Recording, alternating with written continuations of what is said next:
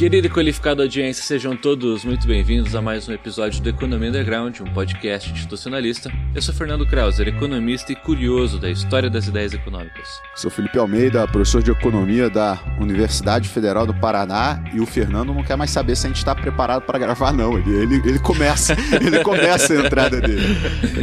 É, sou o Manuel Ramon, professor de economia da Universidade Federal do ABC, e vamos com tudo. O Fernando está com nova energia, tô achando. Tá, né? tá, tá cheio de gás, né? Tá, cheio de gás, cheio tá de gás. cheio de É, gás. Cheio, aquela- cheio de gases. Aquela vitalidade que só a juventude tem. Tá com brilho nos olhos. Tá, tá, tá brilhando. Shining, Fernando. Nossa. The Shining, né? excelente. The Shining é aquele filme lá, como que é o... The Shine, o Iluminado. O Iluminado, É, Iluminado. filme, Aí- o filme ele- romântico, o filme romântico do O Iluminado. Perfeito. Ah, isso que eu tava confundindo já, viu? É. Faltou referência. Eu imaginei, devido a vocês, né, e tem uma conexão total com o episódio hoje, eu imaginei o Fernando meio irmão do Jorel, assim. Irmão do Jorel, não, o Jorel. O Jorel. Né? Jorel? Ele, ele, ele Ah. brilhando, assim, tá? Muito bom, muito bom.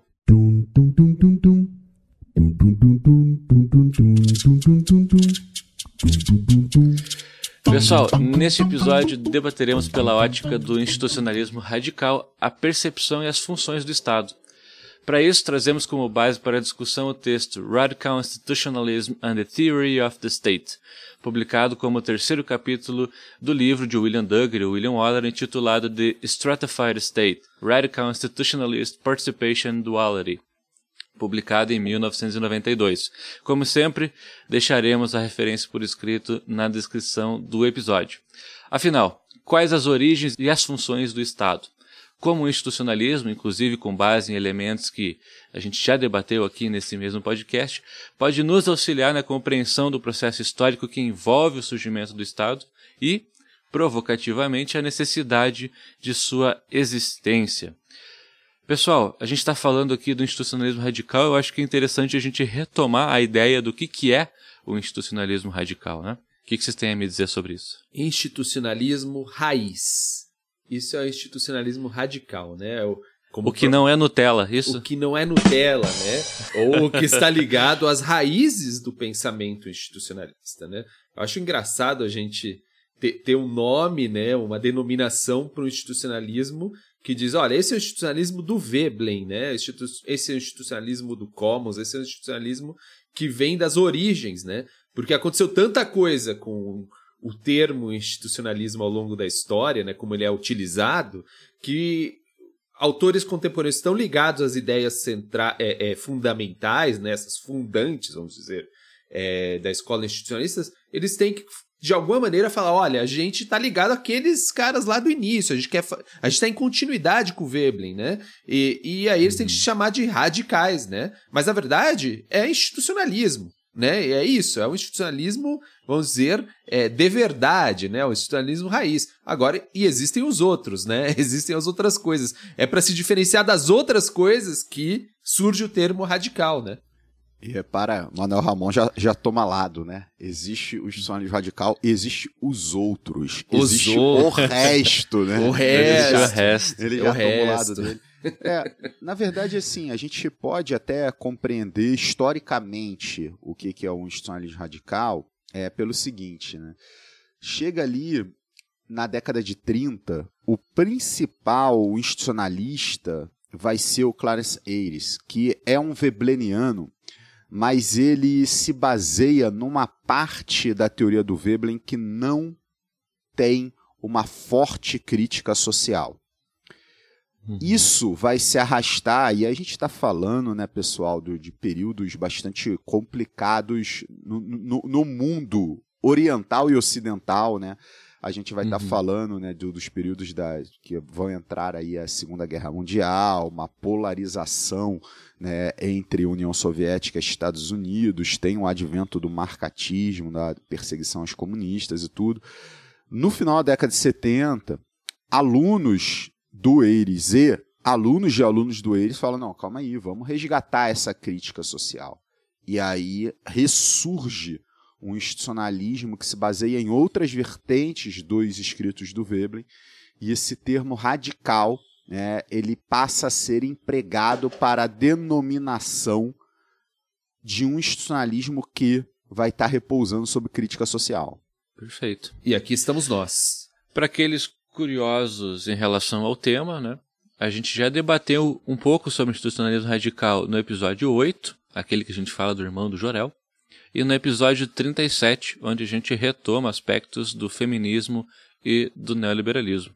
Maravilhoso, maravilhoso. É, é muito legal como esse, esse texto se inicia, né? Porque esse texto se inicia falando, olha, a, a, aonde temos uma abordagem do Estado? E é um texto né, que é, é escrito por um norte-americano que retoma né, outros escritos norte-americanos. Então, as grandes vertentes da análise econômica é o institucionalismo e a economia neoclássica. Né? E o texto cita o Robert Solow e cita uma frase dele que ele fala: Olha, não há uma teoria do Estado nem na abordagem neoclássica e nem no institucionalismo as duas vertentes não lidam com essa questão. Lembrei do Fernando essa hora. Lembrei do Fernando. Senta que lá vem a história. É, quando o Fernando dividia gabinete lá comigo no FPR, ficava me desenhando lá no, no quadro, no meu gabinete. Uma vez o Fernando me perguntou: o Veblen tem uma abordagem do Estado? Você lembra disso, Fernando? Fernando, uh, pela cara, não lembra? Não lembro. Não lembro, não. e aí eu, na, eu no momento, naquele momento eu respondi, não, não, não tem, não tem, que eu saiba, né? Eu falei, ó, não que eu saiba, pode ter um livro do Veblen que eu não li, pode ter um artigo que eu não li, que eu saiba não, mas se tivesse, seria de um estado encapsulado. Né? Com tudo que eu já tinha lido do, do Veblen, essa foi a melhor resposta que eu consegui apresentar. Uhum. Mas eu acho super interessante. Se a gente for ver um texto de, de, de 92, né, ele vai é, completar em breve 20 anos de idade. Errou! Mas o texto se iniciando falando: olha, um liberal clássico ele vai reclamar do welfare states porque vai falar que não é capitalismo. Ele vai falar: olha, tem muita regulação governamental e, e tem muita distribuição de renda um esquerdista radical vai reclamar do welfare state porque vai falar, pô, não é um socialismo. Você tem, é, tem muita alienação do trabalhador e controle do capitalista sobre investimento em políticas públicas, né? Bom, é, ninguém fica satisfeito nessa história de você ter um Estado que atua, que o welfare state seria isso, né? Um Estado que ele atua, um Estado mais atuante. E o texto faz algo muito legal, que é mergulhar assim, ó, mas vamos ver o que é o Estado, vamos ver como é que isso surge. E principalmente no, no momento contemporâneo, assim, eu acho que é legal a gente discutir. Dá para ficar sem? Dá para chegar nessa lógica, né, tipo, bastante neoliberal do, olha, o Estado tá aí para atrapalhar, o Estado atrapalha. É, é, é, isso mesmo, sabe? É isso mesmo que acontece. Perfeito. Eu acho. É, esse, esse é o, é o espírito do texto, né? Dizer, ok, tá, quem é esse Estado, né? O que, que a gente faz com esse Estado? Eu acho isso, isso é importante, né? É, tem como ter uma sociedade sem o Estado? E, e aí eu acho muito interessante como o texto se inicia, porque ele vai numa linha investigativa é, que é muito feliz na minha visão, né? e eu acho que é muito estranha para os estudantes de economia, de um cara falar, ok, eu preciso saber qual que é a origem do Estado. E eu não vou fazer uma dedução, né? Eu não vou ir lá no... É isso, né? Tem um livro da Ana Maria Bianchi, né? Lá, Pré-História da Economia. Né? Então vamos encontrar Fantástico livro. Né, a origem né, é, da, das, as, da, de como pensar a economia, quem estava pensando antes né, é, da, da economia clássica, onde está isso? Pô, ela vai lá até o Maquiavel, né? Ela começa no Maquiavel. E é muito interessante é, que é um esforço de você criar, é, tentar entender a partir das ideias, né? A criação de um certo pensamento econômico. E esse cara aqui, né, o Stanfield, é, seguindo, vamos dizer, a, a própria é, espírito webleniano, ele vai na antropologia, né? E ele Do vai querer jeitinho que o professor Manuel gosta. Do jeitinho ó, que eu. olha lá. Cara, mas é O- isso. outra pessoa brilhou, hein? Outros olhos brilharam. É, não, exatamente. Mas, cara, é, é basicamente isso, né? A gente, se a gente se considera uma humanidade, né? Que temos, somos unidos por uma. por ter esse denominador comum que são, somos todos humanos, então tem um campo de estudo muito amplo que precisa ser investigado de maneira empírica. Você precisa ir lá, né? Um economista escuta empírico, eu acho muito legal, né? Que ele pensa que já é teste econométrico, né? Empírico é isso, é pegar esses dados. né? E, e empírico, isso é uma coisa que a gente não, não ex- exercita na economia, é fazer trabalho de campo, né? Exato, empírico exato. também é fazer trabalho de campo, só que é, a gente acha que isso é, é menos empírico, mas é, é- eu acho que é ainda mais empírico qualquer é, dados estatísticos é você ir lá e fazer campo, né? Eu acho muito legal, muita gente sempre fala isso, né? Estuda economia de empresas, né? Economia industrial, tu, tu, tu, e nunca botou o pé numa fábrica, né? Eu acho isso muito, muito curioso, né? Tem muita Mas- gente que estuda a pobreza sem conhecer pobreza, né? Exatamente. Agora, como a gente vai para falar disso, que, das relações humanas, da construção do Estado, sem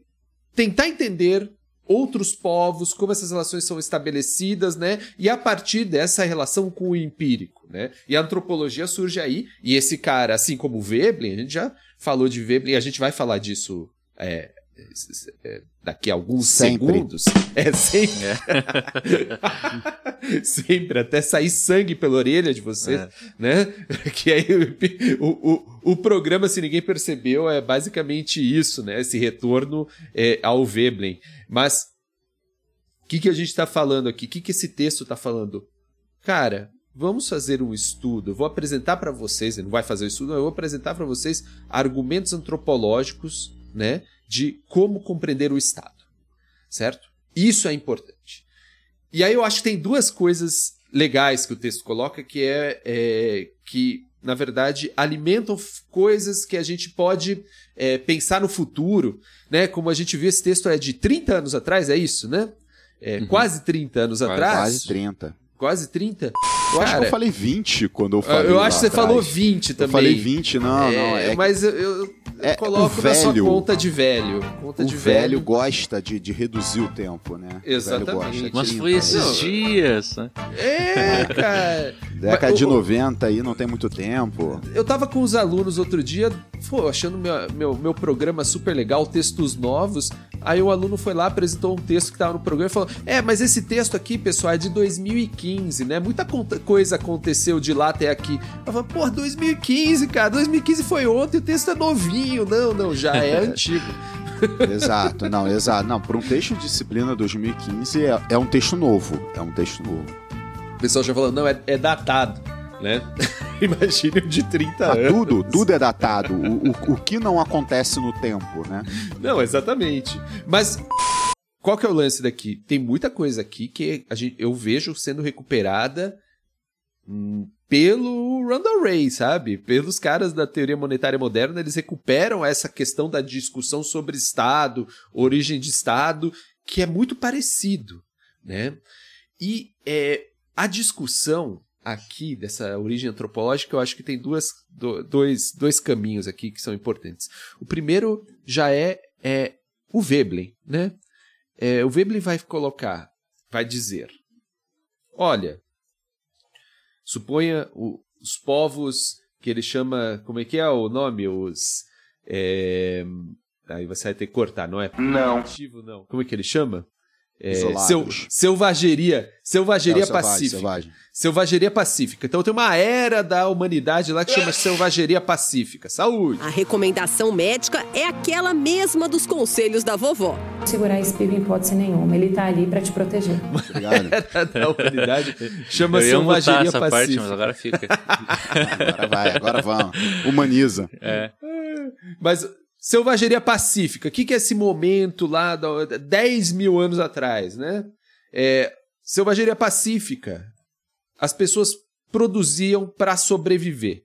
Exatamente aquilo que era necessário para sobrevivência. Porque elas não tinham condições tecnológicas de produzir algo para além disso, né? Então seria, é, vamos dizer, uma sociedade de subsistência. Depois a gente vai ver a crítica disso, mas os caras, eles. Todo mundo precisa trabalhar, certo? Para que aquela comunidade sobreviva. Esse é o, a sociedade da selvageria pacífica. Veja, ninguém pode ficar sem trabalhar para o outro trabalhar para essa pessoa. Por quê? Porque senão a sociedade desaparece. Ok? O que, que o velho vai dizer?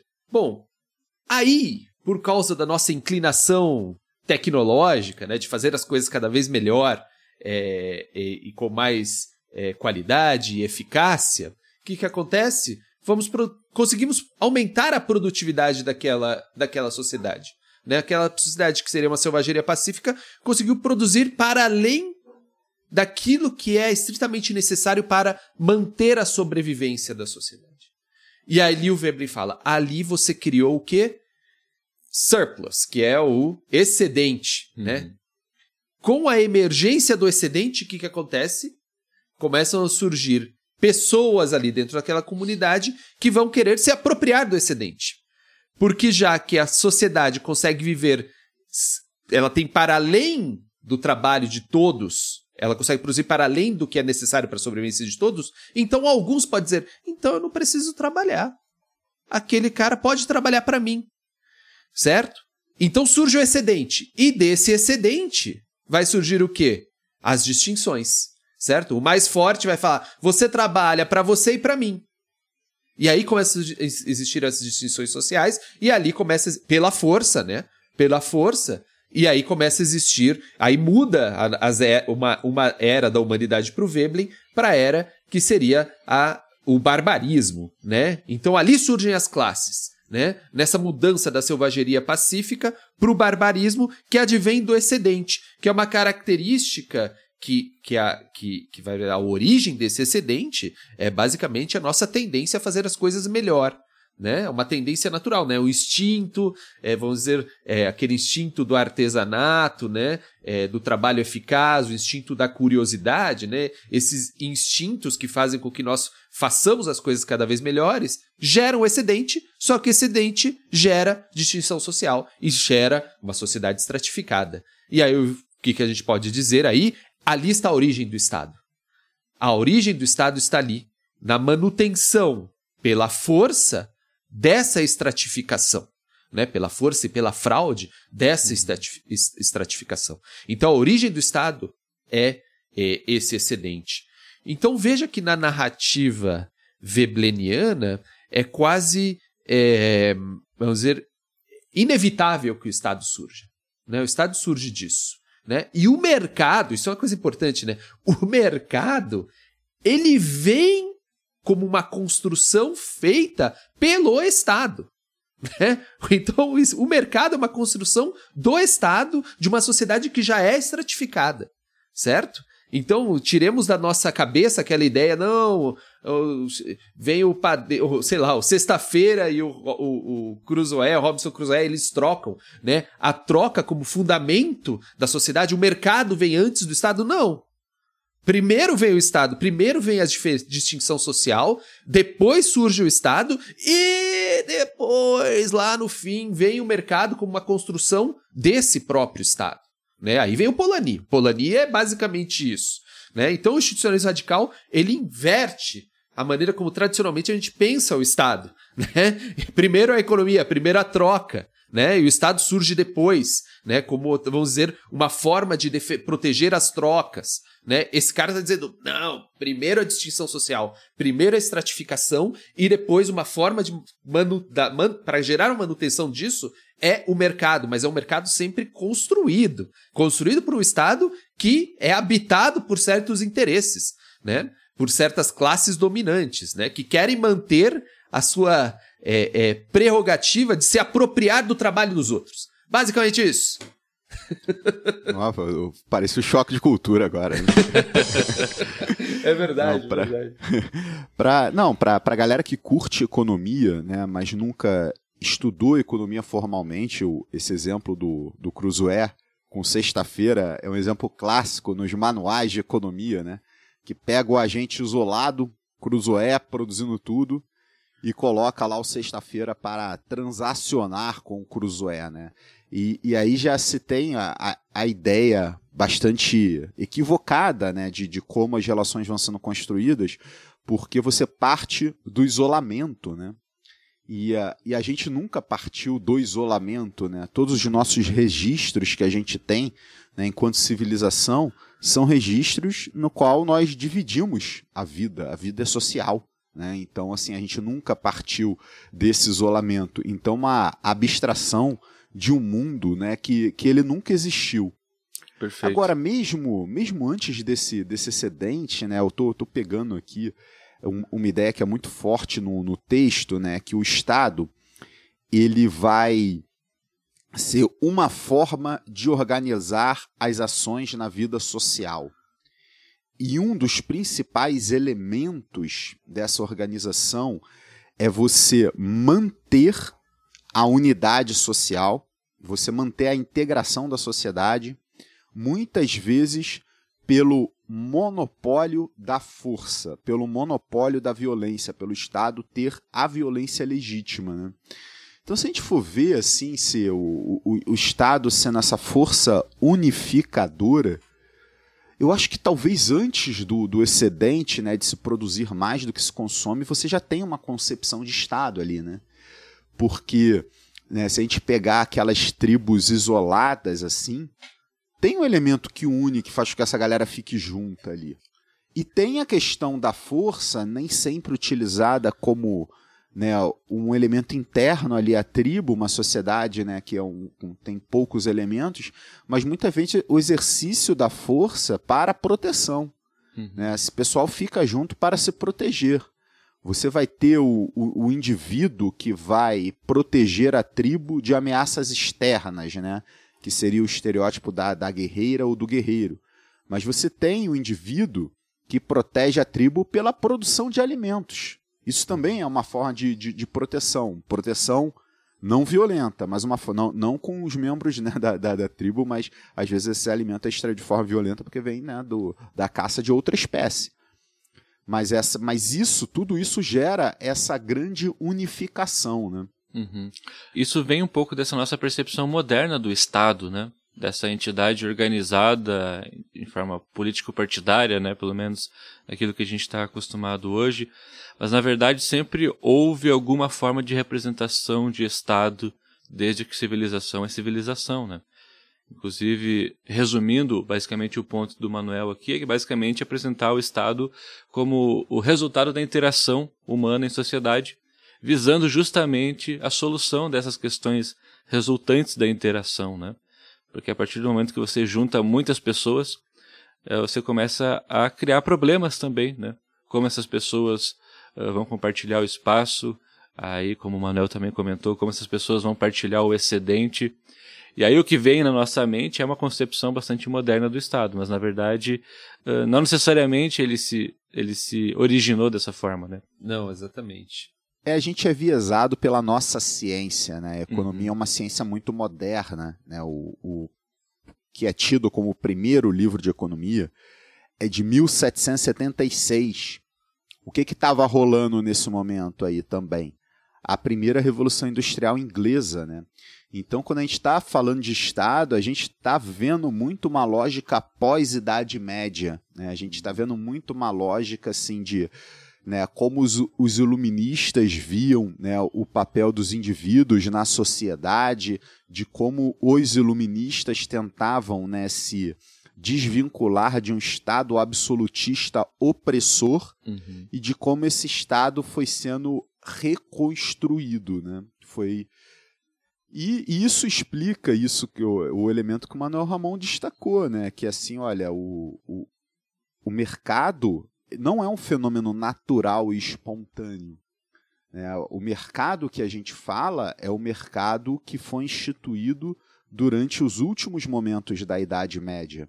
Uhum. De quando você tinha uma parte do feudo que ela era urbana e que o senhor feudal permitia que indivíduos comercializassem bens ali. Por quê? Porque o senhor feudal queria ter acesso aos bens que estavam vindo de outras regiões. Né? O, os indivíduos comercializavam nesse momento, eles eram ma mascates, eram precursores dos capitalistas comerciais, né? E justamente essa parte do feudo era chamada de burgo, né? O termo burguês vem daí. Hum. Ah, agora eu entendi! Agora eu saquei! Agora todas as peças se Vem do cara que comercializava nessa parte do feudo. Então, nota, é o senhor feudal que institui esse comércio, que institui esse mercado. Na verdade, o, o, o mercado advém do Estado. Exatamente, exatamente. É, isso eu acho que é uma questão importante, essa primazia do Estado, né? E eu acho muito importante o que a, o Felipe falou, o Fernando também, é, que é essa ideia dos nossos olhos, né? Tentarem enxergar o Estado como a forma de principal de organização social, né? E, e aí nós temos grandes problemas, né? Que o texto, de alguma maneira, ele cita, né? Mas eu acho que a gente tem que talvez avançar por aí, porque, ou seja, para colocar, é, incomodar o nosso leitor, né? O nosso leitor, nosso Ouvinte. ouvinte, né, sobre algumas, uma- algumas questões, né? Primeiro, né? É, sociedade de- de- da abundância, né? Então, vamos pensar isso. Não, peraí, esses é, povos ditos primitivos, né, selvagem... Não, os caras, é, eles vivem é, na privação, né? Na escassez, né? Agora veja, a ideia de escassez, nós que somos a sociedade de- da abundância, teoricamente, nós somos a sociedade da escassez, né? Porque veja como a teoria econômica está dizendo que nós, que vocês estudam, que as pessoas, qualquer aluno de graduação está, estuda isso. Quando você vai optar por alguma coisa, vou consumir alguma coisa, né? É sempre marginalmente é, maior a sua propensão a consumir uma coisa do que outra coisa. Então, consumir uma coisa é deixar de consumir outra. Ou seja, por você, você consumir as duas. Mas você não pode, você tem que ter sempre uma opção. O que está dizendo? O que, que tem no fundo da teoria? Que sempre há uma escassez. Que você sempre. Você gostaria de ter tudo, mas você não pode, né? Então sempre há uma escassez. A escassez, teoricamente, na, na teoria econômica convencional, ela é um conceito que está sempre lá. Né? Então, por isso, é, é sempre. Eu quero ter mais, eu preciso ter mais, mas eu nunca chego ali. Né? Eu sempre eu quero o, o, uma. Sei lá, um cara muito rico, ele quer uma Ferrari ou um outro carro caro, que eu não sei o nome. Né? Ele fala: Não, eu comprei a Ferrari, mas eu queria ter Belina. os dois. A Belina, né? mas eu quero ter os dois. Então, Velho, vocês estão pirando, vocês estão fazendo as conexões entre os episódios aí que só, só a gente entende. Não, mas é, pensem, é uma sociedade que nós pensemos que ela não, ela, como o Veblen estava pensando, né? olha, a sociedade ela tem o básico para viver, ela não produziu excedente. A questão é, por que, que ela produziria? Essa é a minha pergunta. Por que uma sociedade vai produzir para além do que ela necessita para a sobrevivência? Por quê? Por quê? Essa é a pergunta. E a resposta aí, eu acho, atualizando o Veblen, é, que os- Olha só. não, atualizando o Veblen, que é o que o Stanfield está fazendo aqui, porque ele coloca essa discussão, né? É simplesmente que talvez o excedente, produzir para além do que nós precisamos, seja um resultado de uma sociedade estratificada. E não a origem. Né? Porque pensemos lá, o Veblen está dizendo, não, tem excedente, então se tem excedente, natural, excedente que vem das nossas propensões tecnológicas, vai, ter, vai aparecer alguém querendo se apropriar disso. Uhum. O que, que esse cara aqui está fazendo, o Stanfield está fazendo, bem, é, vamos dizer, alicerçado na antropologia contemporânea que o Veblen não, não teve acesso, es- especialmente o Marshall Salins aqui, ele está dizendo o quê? Não, vejam, é porque você tem essa distinção social, porque você tem essa estratificação que tem outras origens, né? O big man que ele fala, né? É, é, religiosas, que surge o excedente, que surge esse trabalho alienado, podemos dizer. vem da estratificação e não é a origem da estratificação. Isso, para mim, o, ouvinte tem que imaginar aquela, aquele meme da cabeça explodindo, sabe? não é um meme, né? Aquele botãozinho do celular, né? Que tem uma cabeça explodindo assim. Tem, tem, tem meme também. Tem meme? Cara, isso, tem, tem. isso muda tudo. Isso muda tudo. Porque você pega o Salins, que é o que esse cara tá falando, que olha o nome do, do, do, do, texto, né, do livro, chama Stone Age Economics, né? E no Stone Age Economics, o Salins vai lá e começa a pegar dados de tempo de trabalho, o quanto ele começa, são sociedades é, na Austrália, né? É, que ele está falando sobre subsistência, são sociedades na Austrália que ele está pegando isso aqui. Ele faz referências a outros caras que estão fazendo o Fish Creek, né? É, são essas comunidades aborígenes, né? Mas também tem indígenas aqui na, no, no, na América do Sul. E eles colocam gráficos de horas de trabalho, né? Quantas pessoas trabalham por dia, certo? Fazendo é, pescando, caçando, plantando, né? O que seriam as atividades que garantiriam a sobrevivência da sociedade. E, cara, esses caras trabalham em média, eu vou dar aqui só alguns dados, tipo, três horas por dia.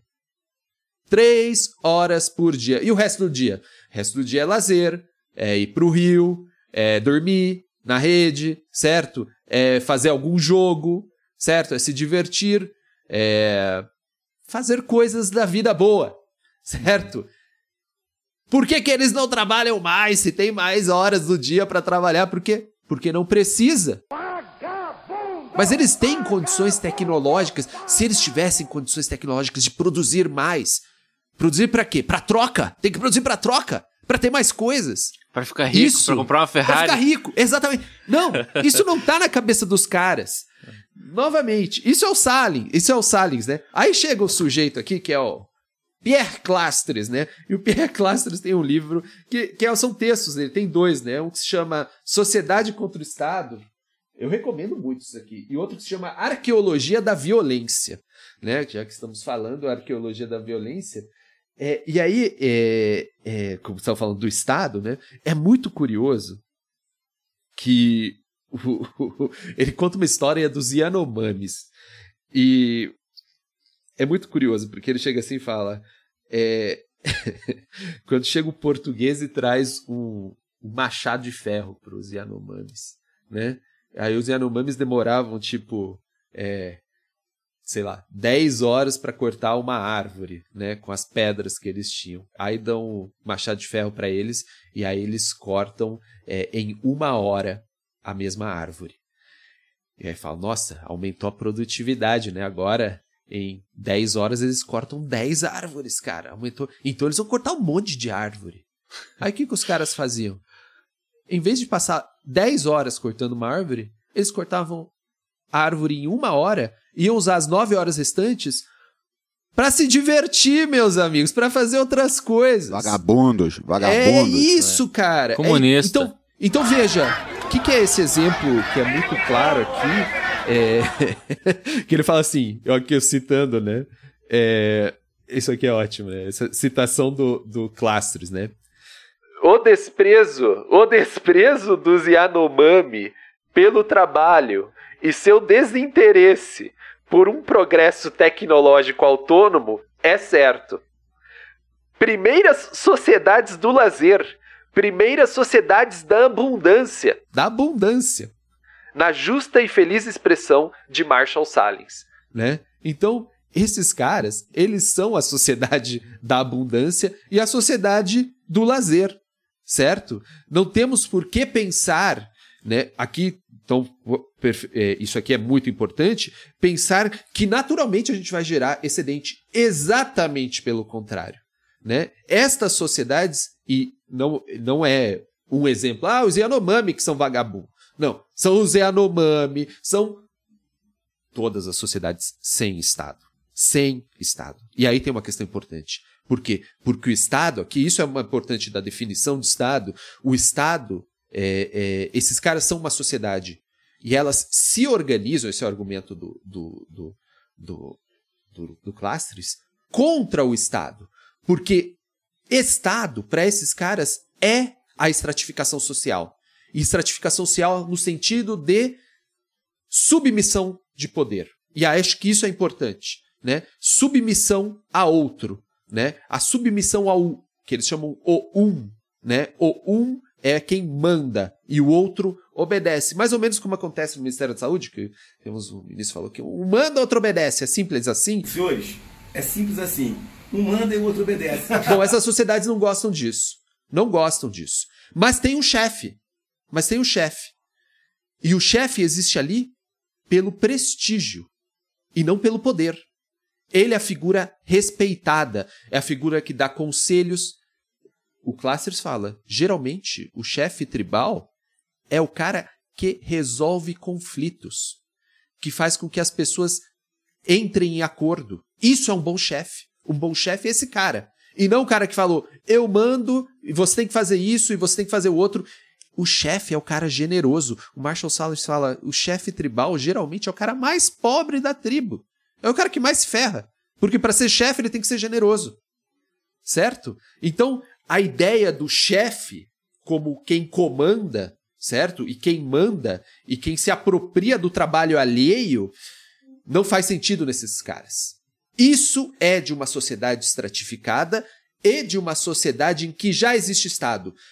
E acho que isso que, de alguma maneira, veja, tem uma diferença grande entre o que o Weber está falando, né?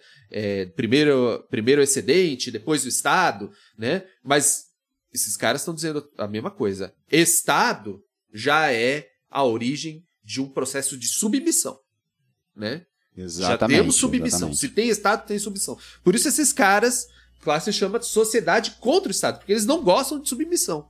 Porque submissão vai fazer com que esses caras tenham que cortar 10 árvores com o machado. Porque tem alguém mandando. Porque tem alguém mandando. E essa função de mediar conflitos o, o Estado absorve, né?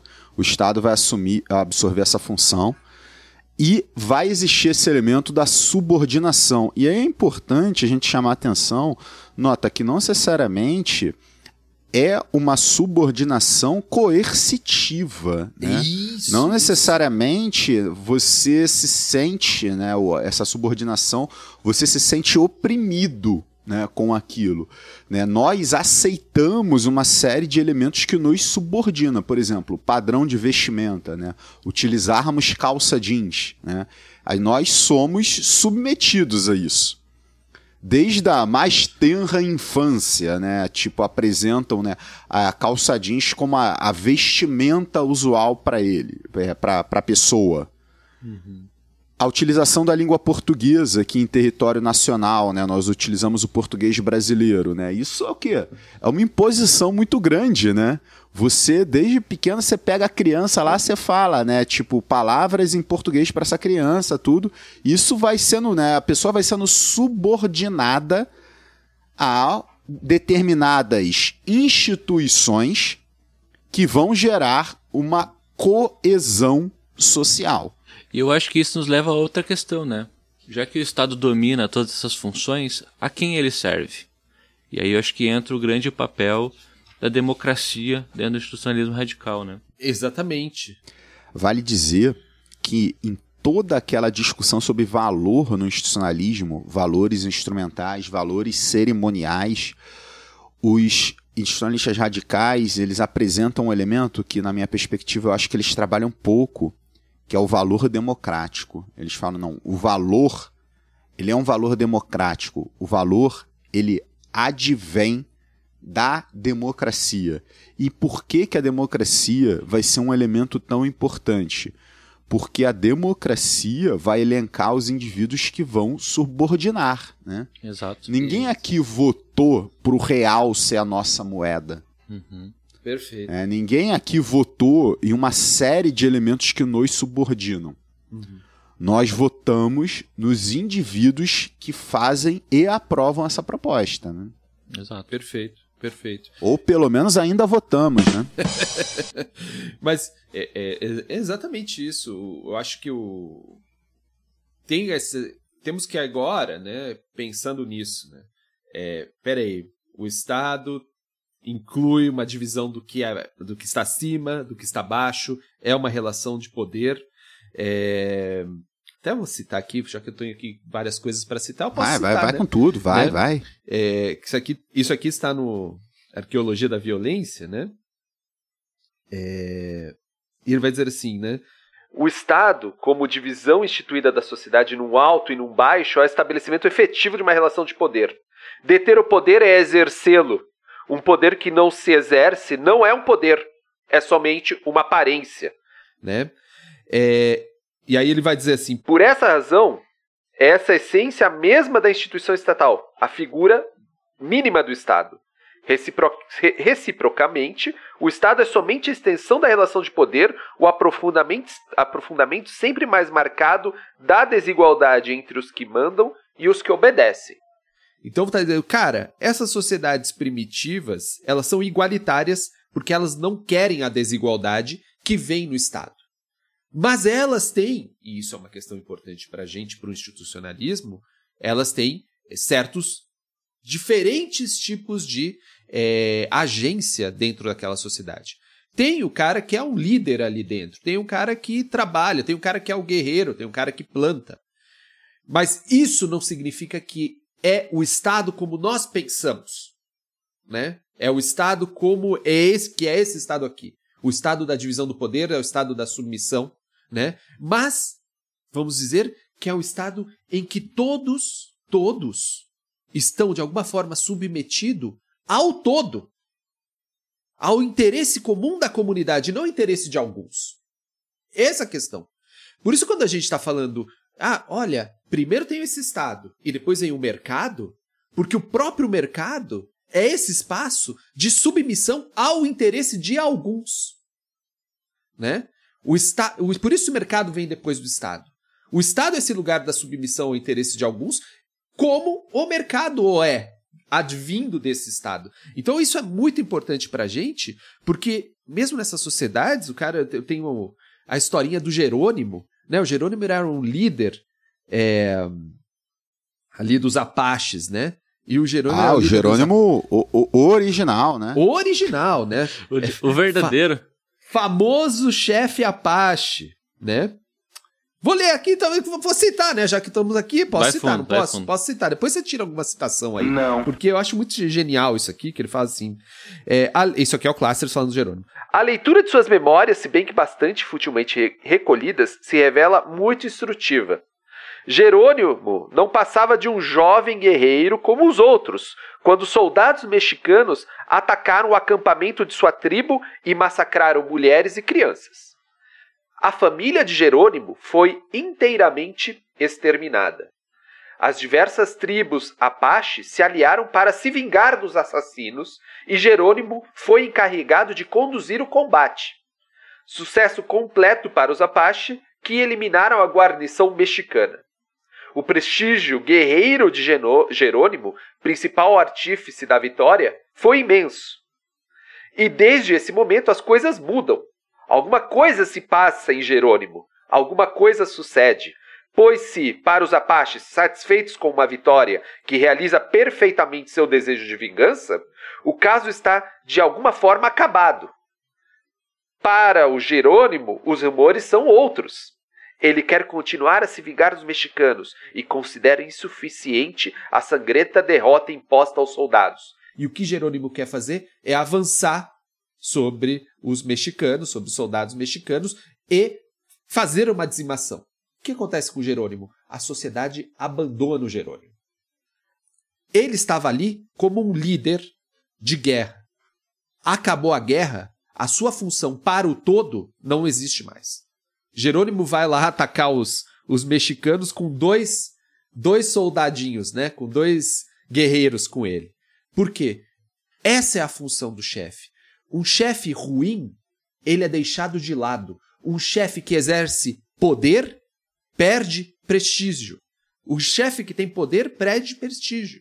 E eu acho que ali está o fundo realmente de uma sociedade democrática, onde o todo é o que importa, né? Dessa democracia que a gente está falando e que a democracia é do, do, do, do texto, que eu acho que está muito mais ligado a essa ideia da sociedade como um todo né? Então uma democracia radical verdadeira, né? E não a sociedade do um, né? A sociedade e por isso tem essa crítica ao mercado, porque o mercado é a sociedade do um, né? É a sociedade dessa submissão, né? Então você pode ter é, de uma certa maneira uma estratificação social sem poder, sem poder, certo? Em que todos estejam trabalhando em função de todos, né? E eu acho que o institucionalismo mostra esse caminho ali, né? É, temos uma origem violenta, mas talvez podemos recuperar certas raízes não violentas, né? Da, da, da sociabilização humana.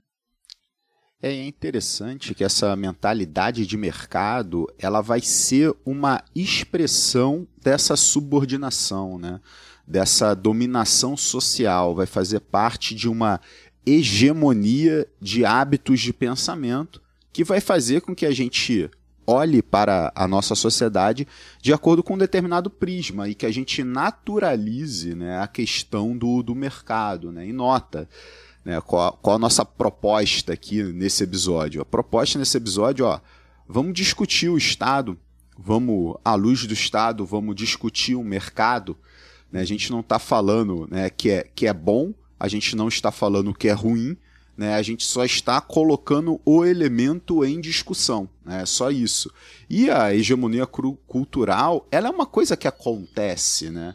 Se a gente pegar eu e Manuel Ramon, que somos jo jovens senhores, né?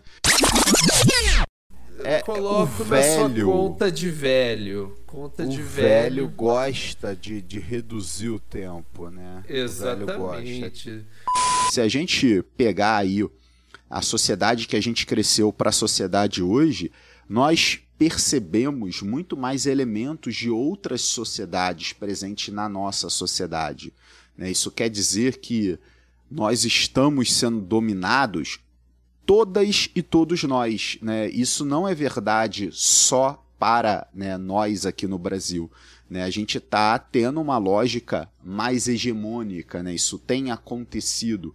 A gente tem se comportado de formas semelhantes, a gente tem feito as mesmas coisas, pensado as mesmas coisas.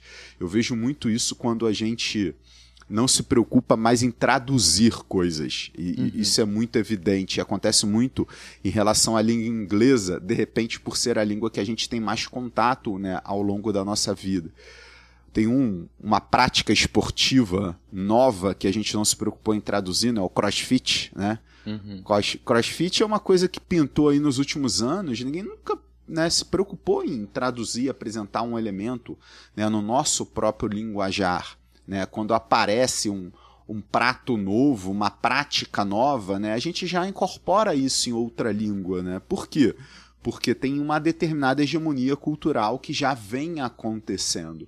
Em algumas sociedades ela pode ser mais intensa, menos intensa, tal.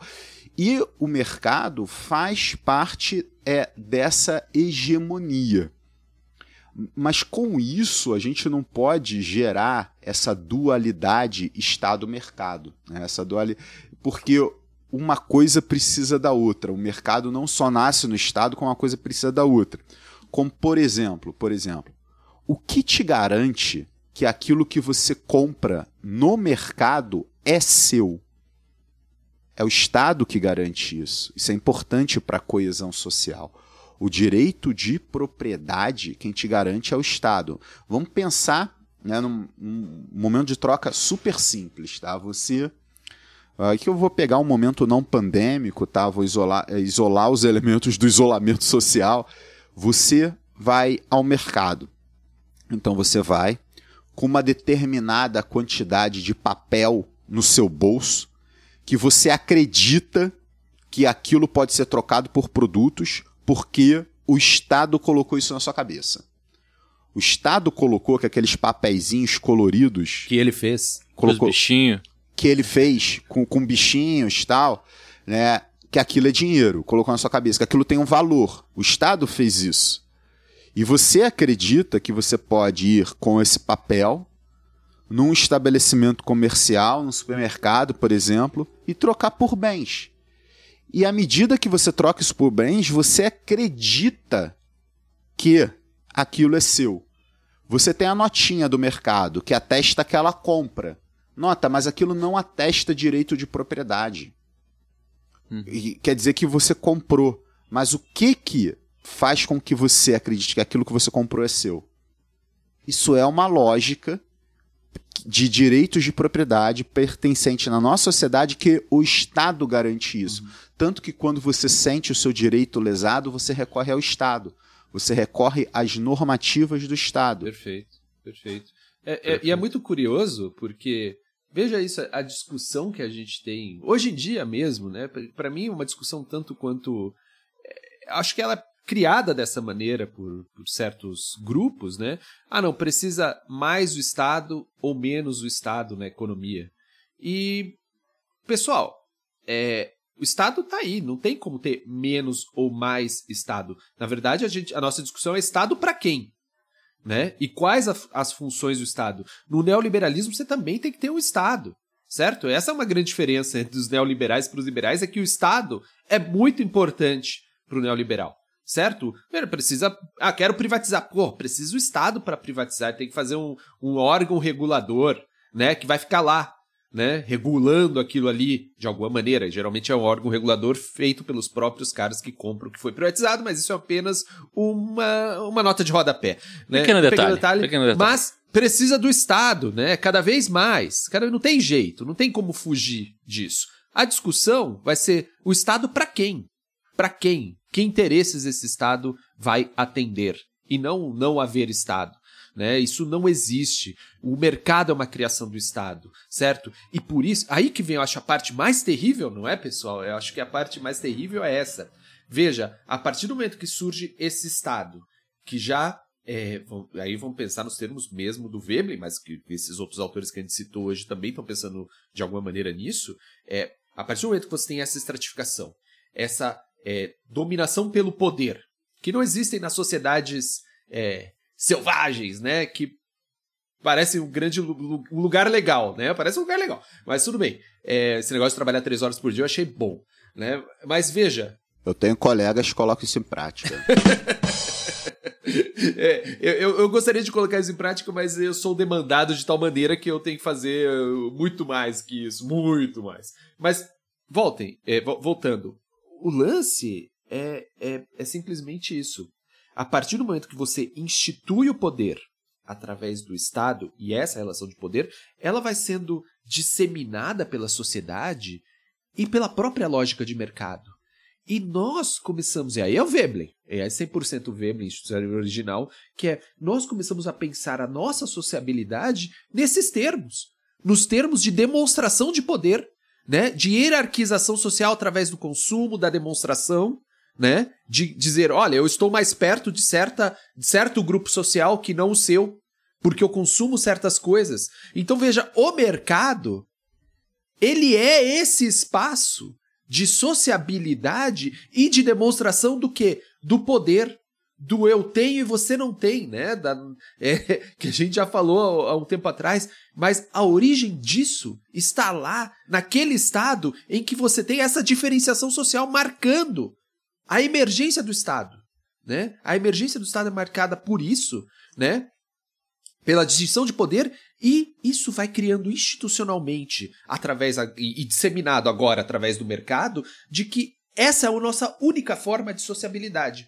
Essa é a nossa única é, é esse o objetivo da nossa vida, é consumir e mostrar pro vizinho, né, pro parente ou pro amigo que você tem mais que ele e que você tem mais acesso a coisas que ele tem e que você faz coisas que ele não faz, porque ele não tem poder econômico para fazê-lo, e a nossa sociabilidade vira isso.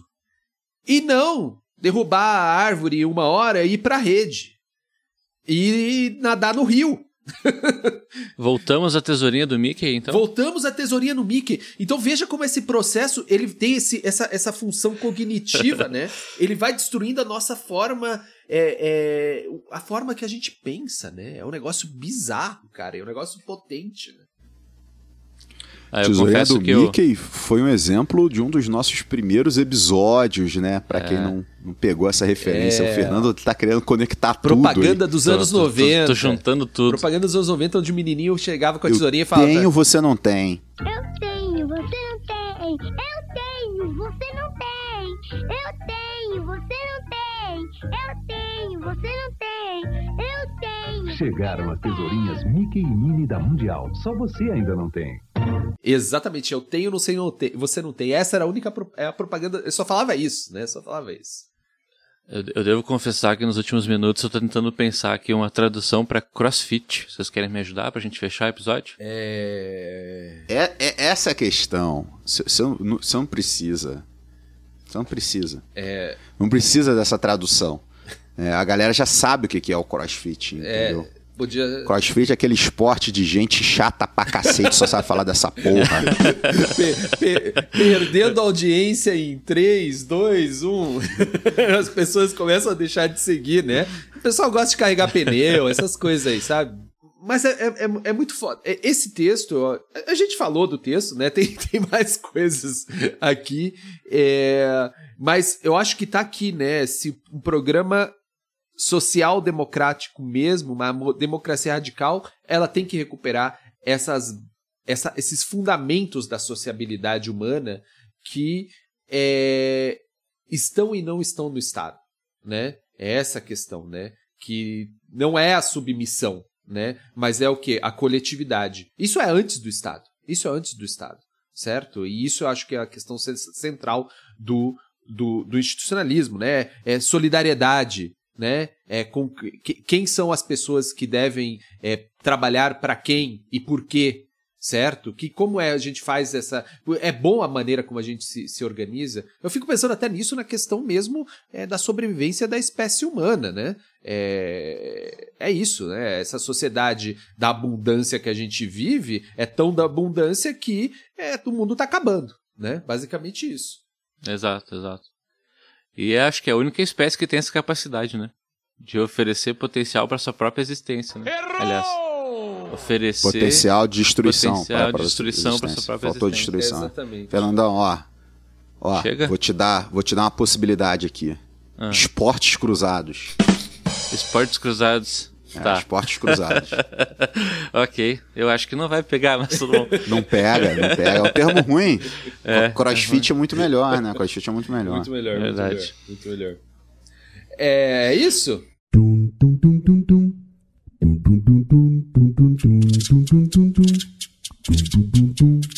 Pessoal, quero lembrar a todos que estamos nas redes sociais. No Instagram nós somos arroba Economia Underground, no Twitter nós somos arroba Eco Underground e no Facebook nós somos a página Economia Underground Podcast.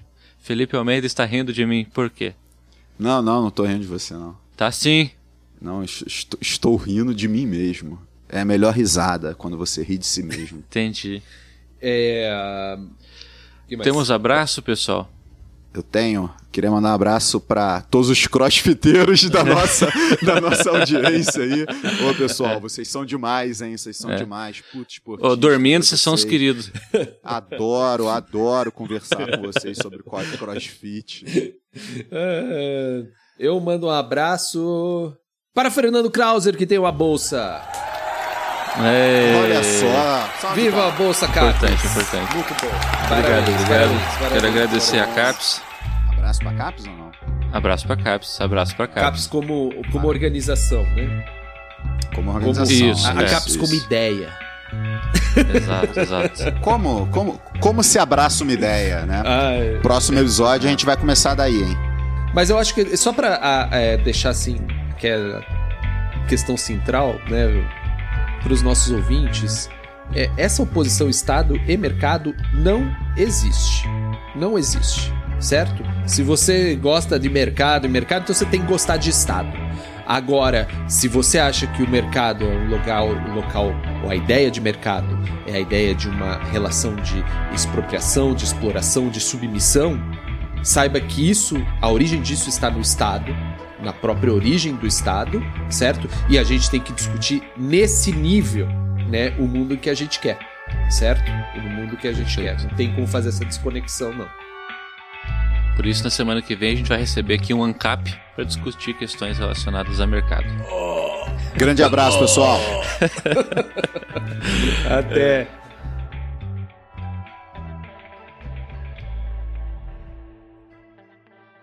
Este episódio utilizou a faixa Shiny Happy People interpretada pela banda R.E.M. no álbum Out of Time, composta por Bill Berry, Peter Buck, Mike Mills e Michael Stipe. Foi lançada pela gravadora Warner Bros. em 1991. Também é utilizado o áudio de Balanço Geral da TV Record, Futurama do canal Fox e Ratimbun da TV Cultura.